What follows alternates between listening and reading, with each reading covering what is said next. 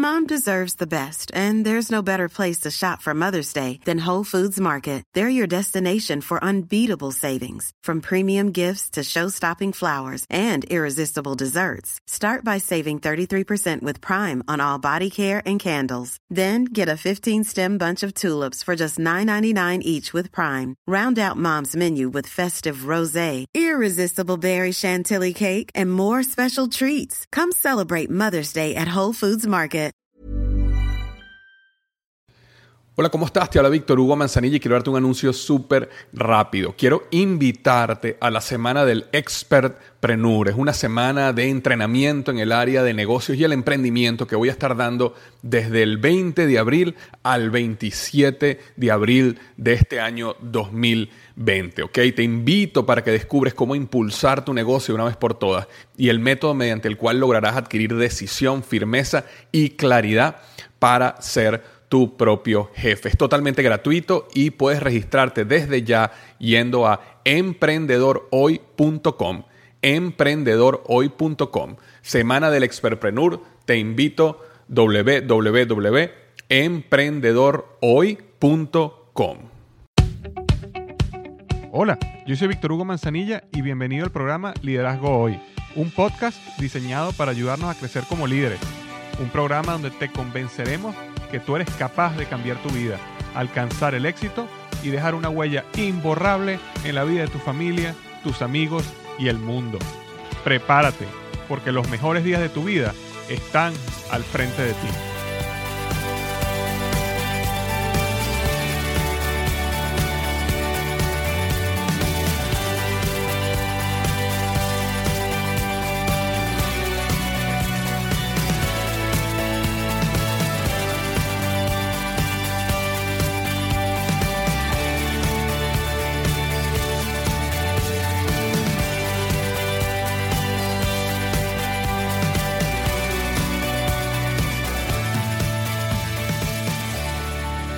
Hola, ¿qué tal? Aquí estamos en el episodio número 69 del podcast Liderazgo Hoy, parte 2.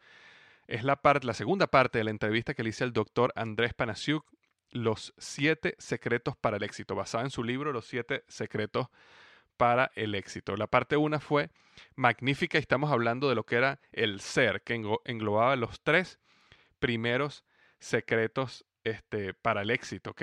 Y esta segunda parte vamos a estar hablando de el hacer, ¿ok? Que son los últimos cuatro secretos para el éxito, ¿ok? Recuerda, el secreto número uno que tenía que ver con el ser, y hablamos en la entrevista pasada, es que necesitas ser antes que hacer.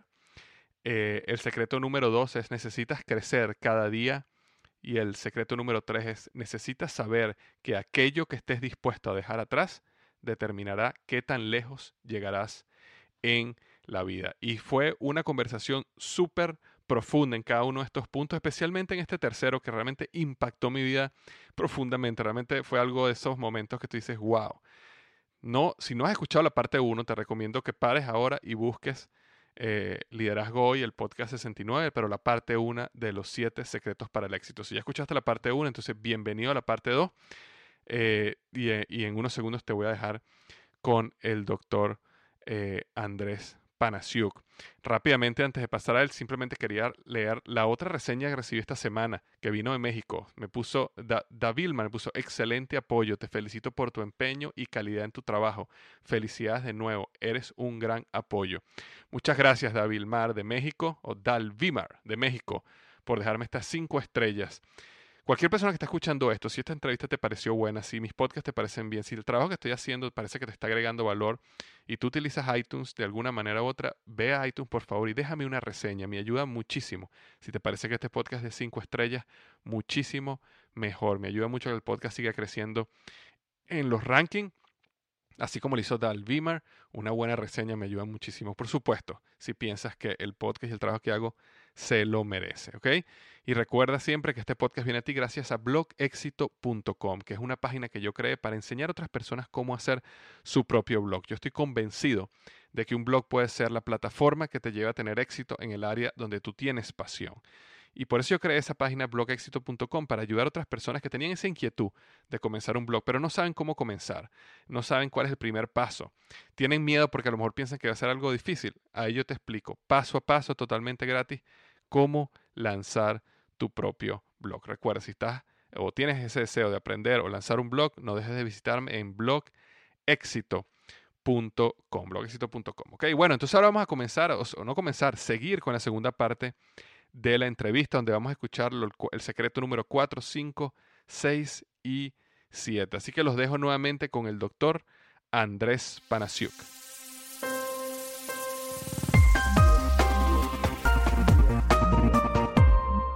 Y ahora vamos al hacer, que sería el secreto 4, 5, 6 y 7. claro, sí. Hay que, hay que hacer ciertas cosas en forma regular, ¿no? Todos los días. Este, creo que es Maxwell el que dice este, de que eh, el éxito se alcanza todos los días haciendo cosas que se necesitan hacer cada día. Entonces, este, yo creo que uno necesita hacer ciertas cosas, ¿no? Necesita, por ejemplo, manejar tu tiempo inteligentemente cada día.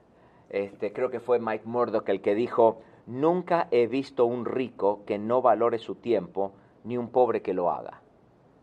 Este, y cuanto más viajo, más me doy cuenta que es una gran verdad. Yo nunca he visto un rico que no valore su tiempo, ni un pobre que lo haga. Yo creo que en Latinoamérica realmente no apreciamos el concepto del tiempo y no lo valoramos ni en nosotros ni en nuestros empleados, porque los, salarios son tan miserables, son tan bajos, ¿no? Nos cuesta tan poco un trabajador que realmente no valoramos su trabajo. En Estados Unidos, cuando tú tienes que pagar 20 dólares la hora de trabajo, este, tú mejor que, te, que estés seguro de que este ingrato se pone a trabajar y a trabajar duro, ¿no? Correcto. Pero en Latinoamérica tenemos la tendencia a derrochar el tiempo de nuestra gente.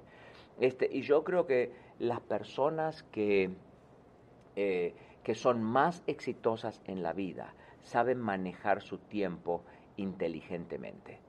Entonces, yo no te voy a dar acá un curso de manejo del tiempo. Correcto. Lo que voy a hacer es que te voy a recomendar de que cada uno de nosotros este, tomemos un curso de cómo manejar más apropiadamente el tiempo. Por ejemplo, una de las cosas que yo hago con mi secretaria de vez en cuando es que le pido que haga un presupuesto de su tiempo. Entonces le, le, doy una hoja o lo hacemos en la computadora, ¿no? En el calendario de la computadora, que me ponga todo lo que hace en un día, en un determinado día, durante toda una semana. Y al final de la semana nos sentamos y miramos todas las cosas que ha hecho. Y entonces nos damos cuenta que algunas cosas quizás no se deberían haber, no las debería haber hecho o las debería haber pospuesto. Este, hay un concepto este, que es el concepto de planned neglect, se llama en inglés, ¿no? La negligencia planificada. Y la negligencia planificada es que tú vas a planificar ser negligente, que vas a planificar decir no, no, no, no. Yo sé que yo sé que este, esto me lo están pidiendo para esta semana, pero en realidad no va a quedar hecha hasta el final de la semana que viene. Este, y a veces te dan un deadline, ¿no? Y tú tienes que cumplir con un determinado deadline y tú dices, no, este, esa no va a ser el deadline, lo vamos a poner, lo vamos a posponer para de acá a 15 días. Este, ¿Por qué? Porque tienes otras cosas mucho más importantes que necesitan ser hechas en este momento. Y aquello otro, a pesar de que te han puesto este, la fecha límite, tú sabes que esa fecha límite se puede negociar. Y sabes que nadie se va a morir si, no lo, si tú lo pospones cinco días más. ¿No? Pero hay ciertas cosas que tú necesitas resolver y las necesitas resolver ya. Necesitas enfocarte en esas cosas ya. La otra cosa es que puedes también acumular las, este, las actividades. Uno puede decir, bueno, yo contesto los correos electrónicos solamente por la mañana y no los contesto por la tarde. O tengo un día sabático de correos electrónicos en el que no contesto correos electrónicos. Yo me he encontrado con algunos ejecutivos que, por ejemplo, dicen, bueno, los viernes yo no contesto correos electrónicos, punto. Este, o este, ah, puedes hacer como yo, que nunca contesto mis correos electrónicos. Que me he dado cuenta. Se, los paso a mi asistente y entonces que ella lidere con los correos electrónicos y que mi oficina los, este, los responda y yo me dedico a otras cosas que son De más valor. mucho más valor, sí, en este momento, ¿no? un, de- un determinado momento. Entonces, este, hay que saber manejar inteligentemente el tiempo. Y yo creo que este secreto que es el, el número cuatro, ¿no? De que, que necesitas saber manejar tu tiempo.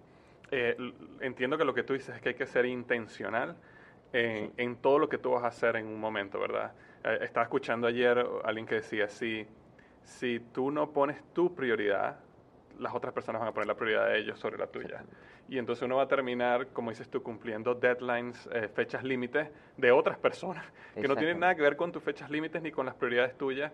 Y a mí me pasaba, mira, yo lo he visto en PNG, eh, personas que terminan el año, Andrés, un año de trabajo y cuando van a llenar su reporte de, nosotros llenamos un reporte una vez al año donde colocamos cuáles fueron todos nuestros accomplishments, nuestros logros durante ese año, las personas no tienen nada relevante que poner, porque siempre estuvieron ayudando a esta persona acá, llenando este papel allá, pero no tienen nada que digamos un big rock, una Sí. gran roca que poner en, en el papel, y es porque dejaron llevarse un año entero por las prioridades de los demás, y Sí. estaban ocupados, pero no eran, no, no eran efectivos. Sí, yo trabajé con un señor que se llamaba, que era el doctor Dick Wynn. Él este, ya falleció hace algunos años atrás, pero Dick era uno de, era un discípulo de Peter Drucker, ¿no? Oh, wow, y él sí. siempre me, yo lo considero, yo te digo, no te digo que yo me considero un hombre que con este tan este con tanta suerte, ¿no? En la vida de haber trabajado con gente bien, bien interesante. Entonces Dick solía decir, este, si tú no pones las prioridades, si tú no pones las prioridades en tu vida, las circunstancias lo harán por ti, ¿no? Tus circunstancias lo harán por ti. Entonces, si tú no pones tus prioridades en la vida, tus circunstancias lo harán por ti. Esas circunstancias que vas a tener que vivir este, como consecuencia de vivir una vida de falta de prioridades y de manejar el tiempo en forma muy desordenada. Entonces, hay que aprender a manejar el tiempo y hay que aprender a manejar el tiempo inteligentemente. El tiempo es una de las pocas cosas que este, no podemos ahorrar en la vida, ¿no? Porque a veces la gente dice, no, voy a hacer esto para ahorrarme un poco de tiempo. En realidad no se puede ahorrar el tiempo. El tiempo se gasta inteligentemente o se malgasta. Entonces tenemos que tener en nuestro equipo, y yo creo que en Estados Unidos eh, hacemos un, un trabajo mucho mejor que en Latinoamérica. Ahora que me toca vivir en México, yo me estoy dando cuenta, por ejemplo, los mexicanos tienen una de las semanas laborables más largas del mundo, más largas del mundo. Pero también tienen una de las productividad laboral más bajas del mundo. Entonces estábamos discutiendo esto en la oficina el otro día, ¿no? De que, porque yo quiero llevarlos a tener una semana laboral de 40 horas, no más, ¿no? Eh, ahora están trabajando como, no sé, 50 y algo, 60 y pico. Este, y yo les estoy tratando de llevar a mi oficina a que la gente trabaje nomás 40 horas.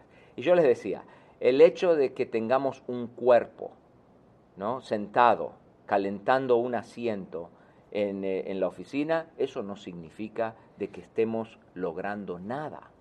Este, Entonces, tener a la gente en la oficina por una mayor cantidad de tiempo, lo único que nos crea es más gastos, más gastos en la OFI, más gasto de luz, más gasto del aire acondicionado, tenemos que dejar el, el edificio abierto, hay que tener más seguridad y todo, este- todo el tipo de cosas que uno tiene que tener cuando uno tiene más gente en la oficina. Mejor es, ¿por qué no les enseñamos a ser mucho más productivos, a manejar su tiempo mucho más inteligentemente, a cambiar sus hábitos, ¿no? Tenés que ver este, los hábitos que estoy adquiriendo ahora en México, este, en los que llego y desayuno como dos o tres veces cada mañana, y me voy a comer unos tacos como a la, eso de las dos, tres de la tarde, y ando todo de patas para arriba yo.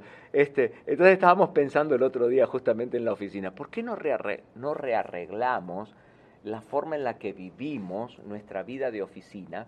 En una de esas podemos ser mucho más eficientes en la forma en la que manejamos nuestro tiempo y nos podemos ir a casa antes y podemos tener, disfrutar más de nuestras familias, ¿no?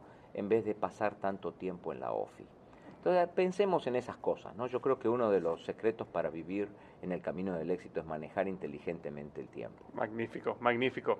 El número 5 dice, necesitas resolver, resolver problemas cada día. Sí, son los problemas que tú resuelves los que determinan tu valor para la sociedad y para la compañía. No los problemas por los que te quejas, los problemas que tú resuelves. Esos son los, los problemas, eso es lo que determina qué tan valioso tú eres para tu, em, para tu empresa o la empresa es para la sociedad, ¿no? Este, por ejemplo, yo tengo un excelente, tengo dos excelentes amigos. Uno de ellos limpia la oficina, nuestro edificio de oficinas. El otro es nuestro abogado. Entonces, al abogado yo le pago mucho más dinero que al que limpia la oficina. Pero le pago más dinero no porque el abogado sea más bueno o sea mejor persona que el otro. Este, yo le pago a mi abogado más dinero, y la mayoría de nosotros lo hacemos, porque nos resuelve problemas más complejos que los problemas que nos resuelve que limpia la oficina, ¿no?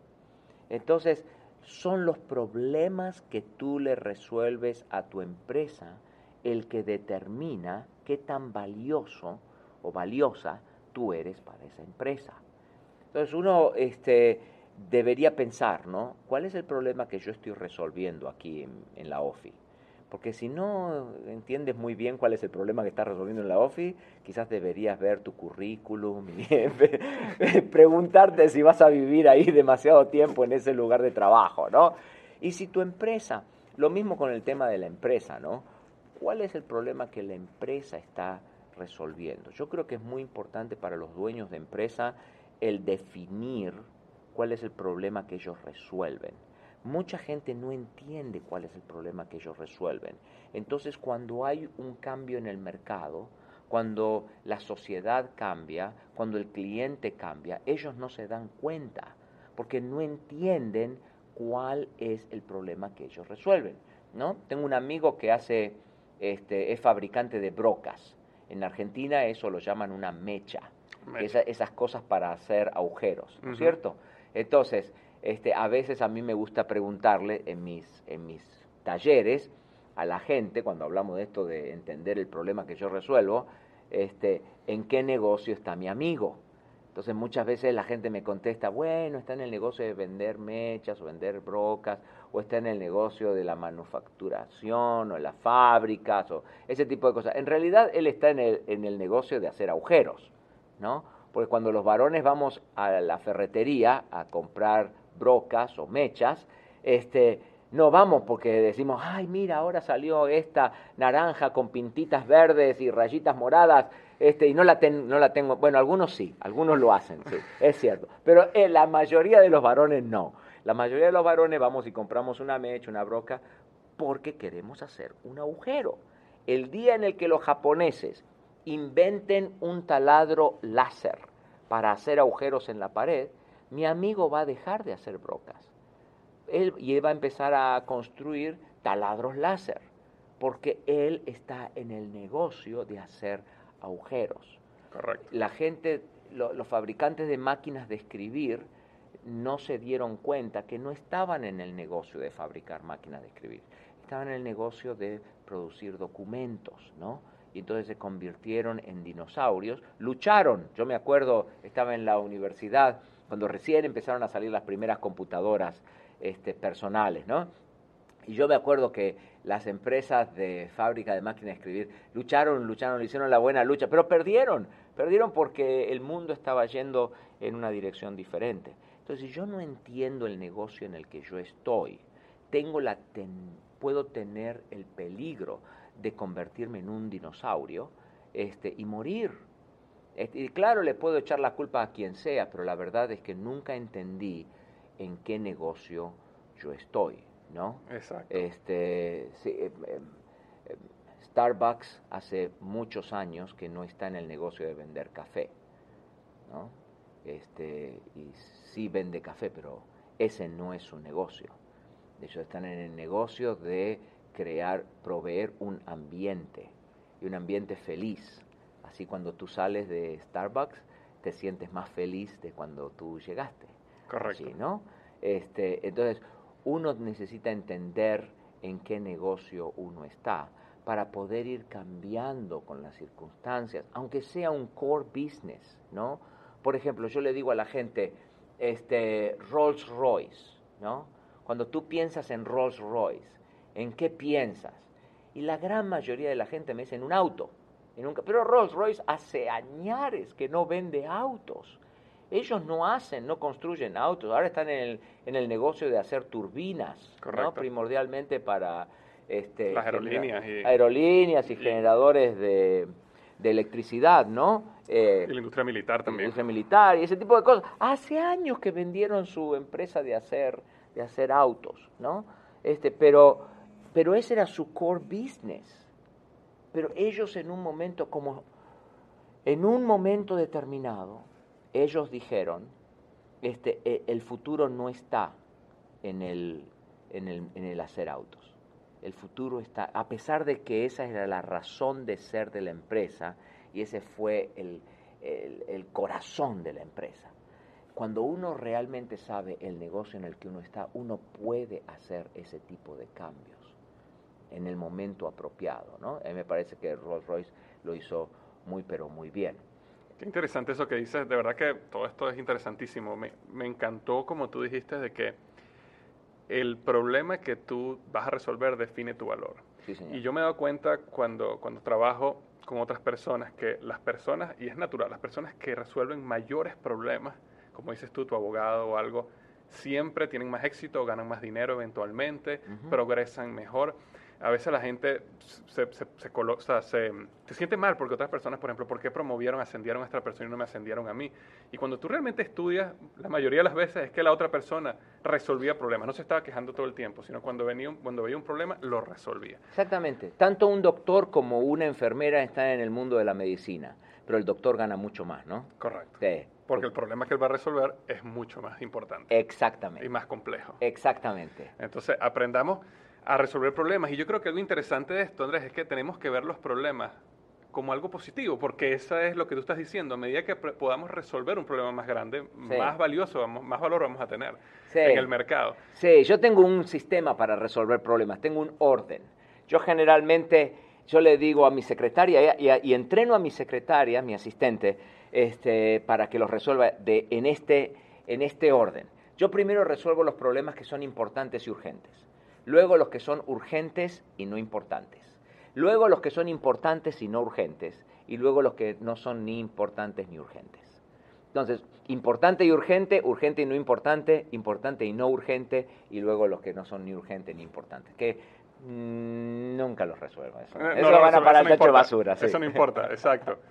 Ok, vamos al secreto número 6. El secreto número 6, ya estamos casi terminando. El secreto número 6 es necesitas evaluarte cada día. Sí, yo creo que es importante la evaluación personal y honesta, transparente de cómo nos fue el día. ¿Qué hicimos bien? ¿Qué no hicimos bien? ¿Qué voy a volver a hacer? ¿Qué tengo que mejorar? ¿Qué nunca más, jamás en la vida voy a volver a hacer? ¿No? Todo el mundo mete la pata en, en la vida, pero son la gente que son honestas sobre sí mismas las que tienen la posibilidad de mejorar. Entonces yo siempre le digo a la gente, toma unos minutos cada día para evaluar tu vida, toma un día 12 veces al año para evaluar tu mes, este, y yo lo tomo una vez, al una vez al mes, tengo un día en el que nadie me puede encontrar. Y ese día es un día en el que yo paso un día de evaluación personal. Toma una semana al año para reflexionar sobre el año pasado y mirar hacia el futuro y toma un tiempo cada día para arreglar tus cuentas con Dios. Entonces necesitas evaluarte cada día. Magnífico. ¿Puedes repetir otra vez la... la, Toma unos minutos cada día para evaluar tu vida. Toma un día 12 veces al año para evaluar tu mes. Toma una semana del año para reflexionar en el año pasado y mirar hacia el futuro y toma un tiempo cada día para arreglar tus cuentas con Dios. Yo creo que si uno lo hace, este, uno está mucho, pero mucho mejor. Cada día uno puede mejorar un poquito. Sí, definitivamente. Es un proceso de reflexión y restauración. Sí, señor. Porque en la locura que uno está todo el día con los proyectos, con los, todo lo que uno tiene que hacer es clave. Eh, tomarse ese tiempo, ese Shabbat, vamos a llamarlo así, ¿no? Exactamente. Eh, ok, eh, ¿cuál es el secreto número 7 y último? El último, el último. Yo creo que este, este es bien clave. Yo crecí en el mundo de los negocios, ¿no? Yo crecí este, entre vendedores. Mi papá empezó siendo vendedor en una empresa multinivel y terminó siendo este, el, el líder de la corporación más grande de esta empresa norteamericana en Argentina, ¿no? Y él siempre hablaba de esto, y él hablaba de aprovechar las oportunidades cada día. Uno tiene que eh, poder aprovechar las oportunidades que a uno le llegan cada día. Uno las tiene que buscar, uno las tiene que tomar. Este, uno no debería abrir una puerta que Dios le cierra ni tampoco cerrar una que le abra. Este, yo creo que debes mirar, debes mirar con cuidado las oportunidades que tienes frente a ti. Mucha gente dice, ay no, si yo me fuera al norte, ¿no? Si me fuera a vivir a Estados Unidos, entonces sería exitoso. No, yo creo que uno puede hacer plata en todos lados del mundo. Tengo un amigo que es basurero y hace 10 millones de dólares al año vendiendo basura. El ingrato vende basura desde el comedor de su casa. Le ha encontrado la vuelta este, para, para saber qué países venden basura y qué países compran basura. Y entonces él se ha convertido en un intermediario entre los unos y los otros y desde el comedor de la casa y su computadora ni siquiera tiene una secretaria. Este, la esposa lo quiere echar de la casa, lo quiere mandar a una oficina y él dice, ¿para qué quiero una oficina si yo desde mi compu puedo hacer ese tipo de cosas? Este, mueve como 10 millones de dólares por año, ¿no? Este, entonces, si alguien puede hacer dinero vendiendo, comprando y vendiendo basura, nosotros podemos hacer dinero de cualquier manera. Mira, estuve hace un tiempo atrás en el norte de California eh, y me contaron una historia muy interesante. Sabes que en 1847, este, un señor que vivía eh, cerca de Sacramento, California, en el norte de California, tenía un gran campo y alguien le dijo que había oro en el sur de California. Entonces, él vendió el campo para juntar dinero para ir a buscar oro al sur de California. El que compró el campo era un general del ejército norteamericano y se llamaba el general Suter. Y el general Suter vio que en el fondo del campo había un arroyo grande, un pequeño río que corría, y entonces decidió hacer un molino de agua. Entonces, cuando estaban los, eh, trabajadores construyendo este molino de agua, este, uno de esos trabajadores mira así para abajo en el río y ve que hay unas cosas que brillan en el fondo del arroyo. ¿Qué crees que era? Oro. Oro. Sí, así es como comenzó la fiebre del oro en Estados Unidos. Comenzó en el campo del coronel Suter. Y esa este, mina de oro del coronel Suter es la mina de oro más productiva en Estados Unidos. Produjo 40 millones de dólares en oro y el loco este la vendió para irse a buscar oro al sur de California. Y estaba sentado sobre la mina privada más productiva del país. Entonces yo creo que, viste, eso de que la gente dice, no, si yo me fuera a Europa, o me fuera a Estados Unidos, o me fuera a la China, o qué sé yo dónde, entonces ¿dónde sería exitoso? No, señor, hay oportunidades para hacer dinero en todos lados. ¿Tú conoces la historia de este, este muchacho, este, cómo es que se llama, el que trabajó en la Guerra de las Galaxias? Harrison Ford. Harrison Ford. ¿Sabes quién era Harrison Ford? Harrison Ford era un carpintero que soñaba con ser artista. Entonces, como este señor carpintero este, soñaba con ser artista, se fue a Hollywood porque dijo, voy a trabajar, voy a construir los sets de Hollywood, ahí entre las estrellas, quién sabe, algún día puedo tener una oportunidad. Entonces andaba Harrison Ford construyendo el set de la Guerra de las Galaxias, cuando alguien pega un grito y dice, este, ¿quién puede leer estas líneas de este libreto? A ver, ¿hay alguien aquí que me pueda leer las líneas de este libreto? Y era el libreto de la Guerra de las Galaxias. Harrison Ford tira el martillo al medio del set, pega un salto y dice, se la leo yo. Y así comenzó la carrera de este famoso Harrison Ford. Uno tiene que tomarla. Mira, hay tres cosas que no vuelven en la vida la palabra que se dice, la flecha que se dispara y la oportunidad que se pierde. Y si uno quiere ser exitoso en la vida, tiene que aprender a tomar las oportunidades. Yo, eh, Magnífico. sí, yo, te, quiero, te voy, a, compartir para terminar, para terminar, si me permites. Claro, claro, no, Te voy a compartir con esto de la oportunidad.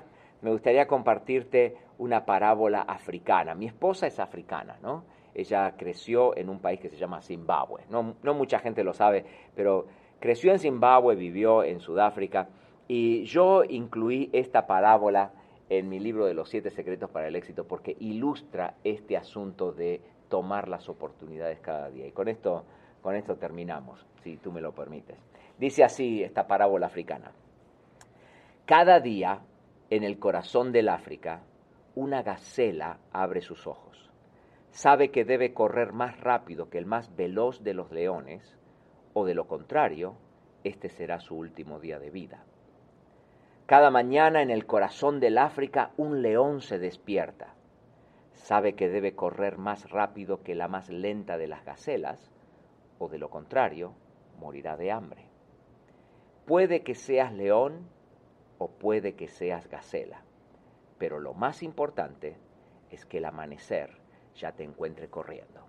Magnífico. Es decir, tomar acción, tomar las oportunidades y salir corriendo. Sí, señor.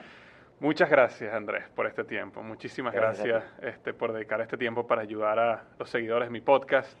Eh, magnífica, eh, magnífica información, muy apasionado de lo que haces, de verdad que se transmite cuando hablas.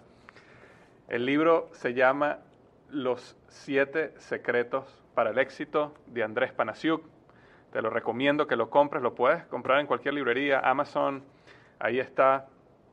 Eh, las personas que quieren seguirte más, quieren conocer más de lo que tú estás haciendo, porque yo sé que tú estás en todos lados, estás trabajando finanzas, ayudando a muchos países en Latinoamérica a mejorar sus finanzas. Eh, eh, quieren saber más de ti, quieren seguirte, ¿dónde, dónde te buscan?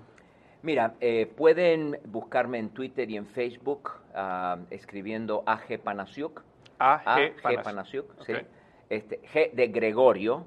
Este, yo no sé, mi mamá me parece que tuvo un mal día el día que me tuvo a mí y me puso Gregorio, ¿no? Pero va, este, Andrés, AG, AG Panasiuk. Y, este, y si no, búscanos en nuestra página web en culturafinanciera.org. Culturafinanciera.org. Magnífico. Muchísimas gracias, Andrés. Para servirte, gracias a ti. Hasta luego.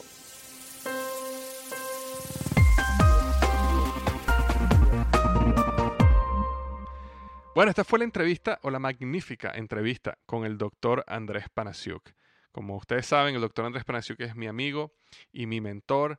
Tuve la oportunidad de estar con él un día y no quería eh, simplemente absorber todo ese conocimiento y sabiduría y tiempo que él me dedicaba a mí para ayudarme a crecer, cambiar y mejorar, dejármelo solo para mí, sino quería también un pedazo de eso compartirlo con ustedes y por eso me tomé el tiempo de grabar esta entrevista, editarla y tenerla lista para que tú también puedas salir beneficiado de esa reunión que tuve yo con, con Andrés. Eh, espero que te haya gustado, espero que te haya impactado. Andrés habló de los siete secretos para el éxito. Ahora, ¿qué te quiero pedir yo a ti? Quiero que vayas al blog liderazgoy.com slash 69, ¿ok? Este es el episodio número 69, así que liderazgoy.com slash 69. Y vamos a hablar un poco de los siete secretos para el éxito. ¿Tienes alguna reflexión que me quieras dejar? Algo que tú hayas aplicado, eh, alguna experiencia donde hayas aplicado alguno de estos siete secretos y que te haya funcionado bien. También existe algún otro secreto que a lo mejor Andrés no mencionó que tú quisieras agregar. A lo mejor tú tienes el octavo secreto para el éxito. Si tienes el octavo secreto para el éxito, no dejes de visitar liderazgoy.com slash 69 y déjame tu comentario. Si tienes alguna pregunta para Andrés, déjame tu comentario. Si tienes alguna eh, palabras que le quieres decir a Andrés mm, de agradecimiento o cualquier cosa que te haya impactado quieras que él lo sepa, déjame tu, comentario en liderazgoy.com slash 69 y ahí yo me encargaré y me aseguraré de que él lea todos los comentarios que, que, personas le dejen. Entonces, este fue el tiempo que tuve con él, este fue el pedacito de él que pude grabar para regalártelo a ti. Espero que haya sido tanta bendición para ti como fue para mí. ¿Ok? Te deseo lo mejor del mundo y recuerda, los mejores días de tu vida están al frente de ti.